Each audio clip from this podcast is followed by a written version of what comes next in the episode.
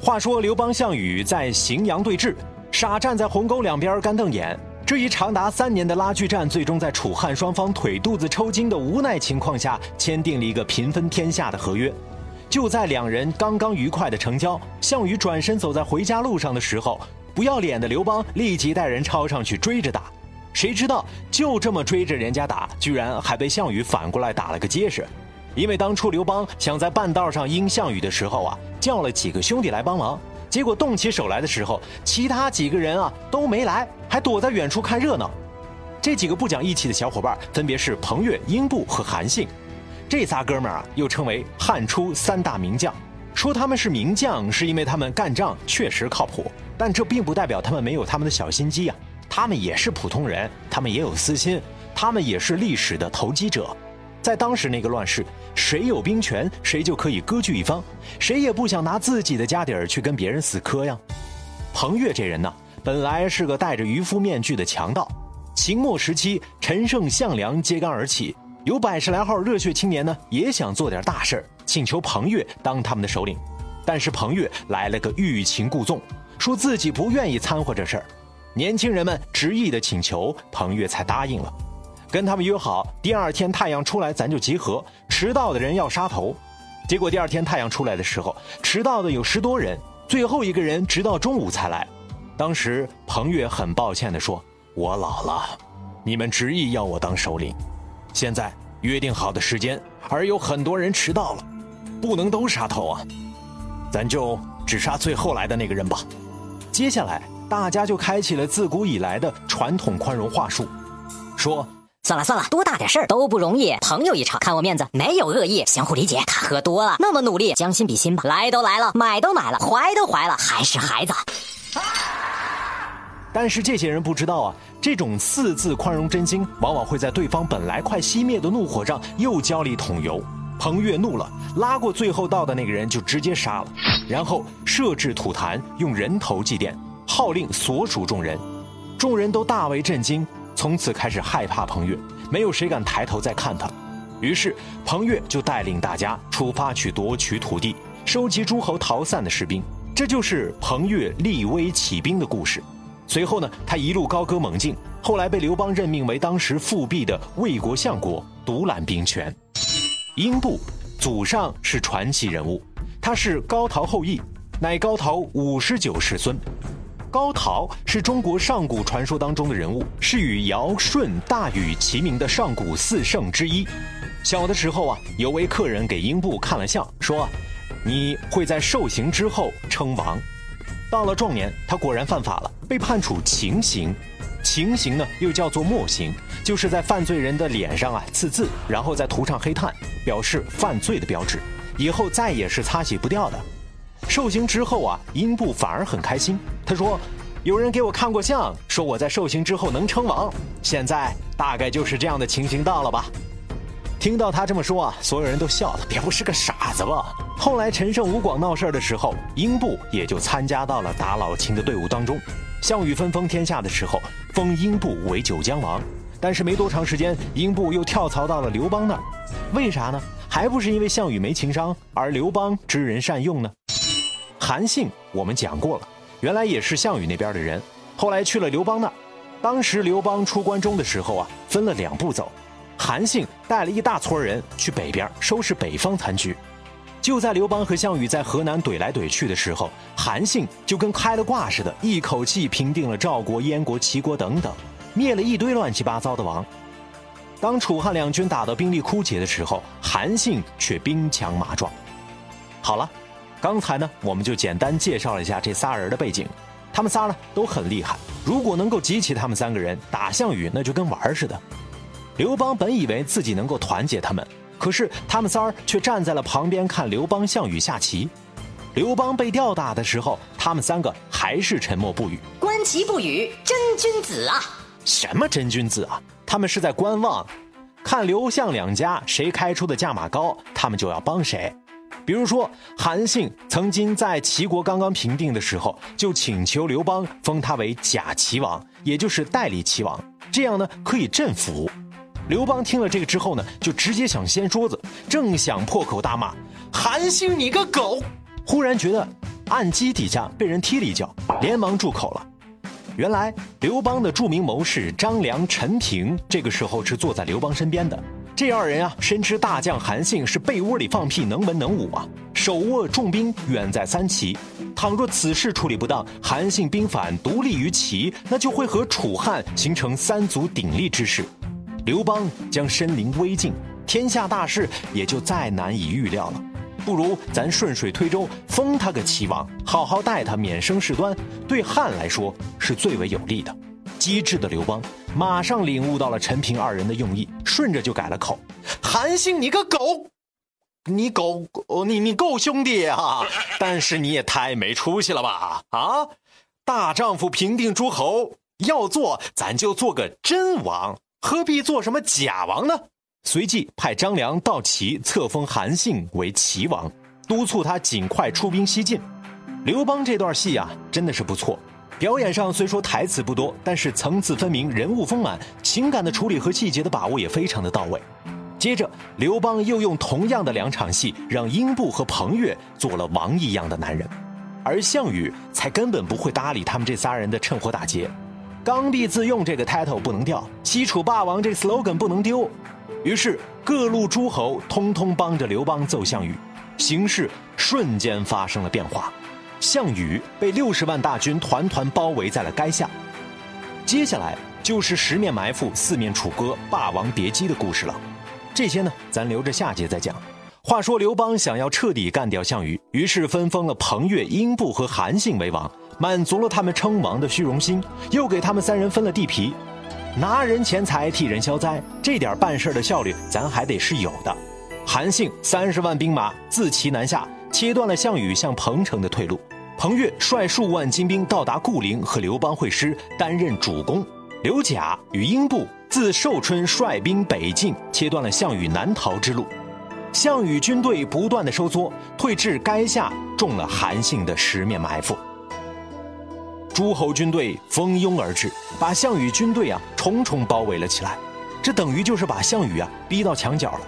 他们四个狞笑着。向角落里的项羽慢慢的靠近，但是项羽啊，毕竟是天生神力啊，地表战斗力最强的男人。刘邦还记得他第一次偷袭项羽老家的时候，被项羽带着三万人追着刘邦他们五十万人屁股打的场景，不禁心中一颤。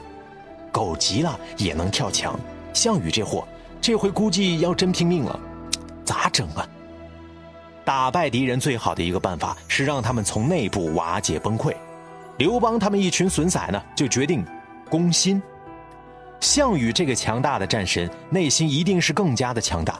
他的心可不是那么容易攻下来的。那咱就从外围开始整吧。这个时候，项羽手下的士兵啊，已经是少得可怜了，粮食又没有。于是，在一天夜里，刘邦要他的汉军从四面八方唱起楚歌。我的老家。听听的不是这首，要那种啊，楚军士兵乖乖听话，不想打仗想妈妈的那种歌。停，可能是我的表述不太清楚啊，是听了想家不想打，想回家过年的那种。DJ 切歌，now。切，切，你还能不能行了？我要的是软化对方士兵的软化，软化，你明白吗？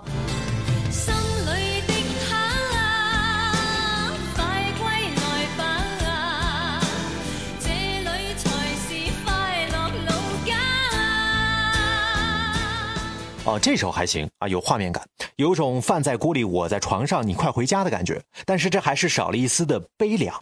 大气，咱还再来点古风，再换一首。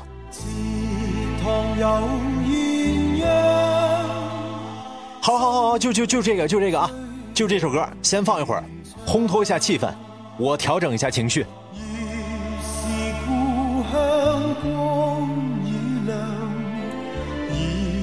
在爱河上，我却在他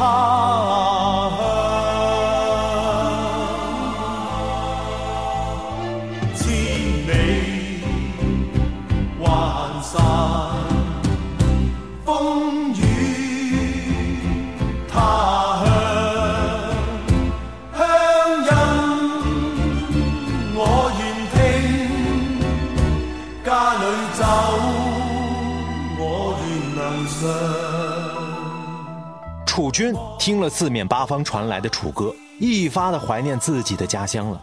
项羽本来这几天就心烦，这天晚上正好失眠呢，结果听到了周围刘邦军营里头士兵都在唱楚地民歌，不禁非常的吃惊。他说：“刘邦已经得到楚地了吗？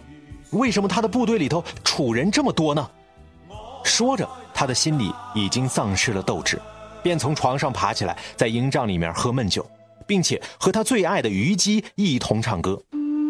力拔山兮气盖世，时不利兮骓不逝，骓不逝兮可奈何？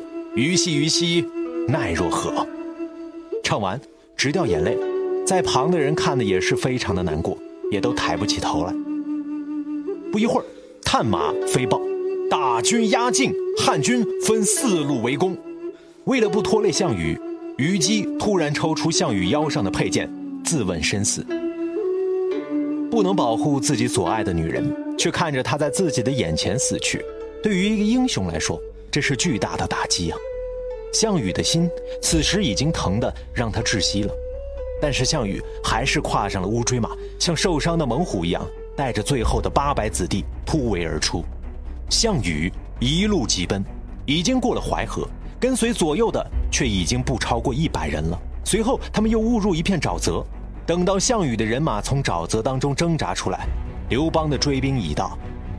项羽带领仅剩的二十八个骑兵到达东城的一座山上，他已经清楚的明白，这次可能不会再脱身了，便对着骑兵们说：“我起兵八年，经七十余战，未尝败北。”我的敌人都那么服我，现在我困在这里，不是我不会打仗，而是天要亡我。今天决一死战的时刻到了，我要为诸军痛快一战，必胜利他三次，为诸军击溃包围，斩将砍旗。我要让你们知道，是天要亡我，非我不会打仗。果然，他冲入敌阵，一人斩两将，杀尽百人。这场快战，已经不太会影响最终的结局了。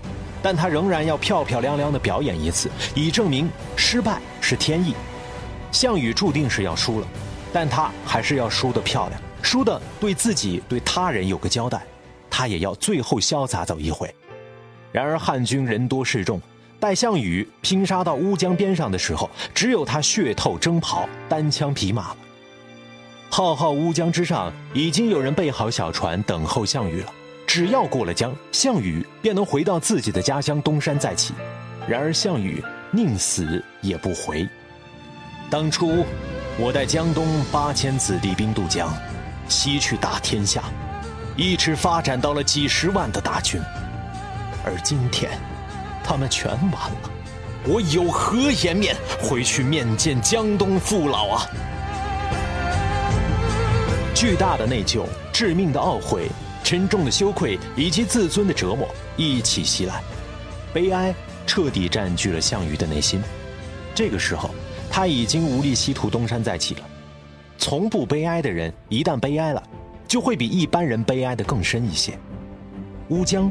是他为自己画下的一条人格线，一旦跨过这条线，那就是苟活。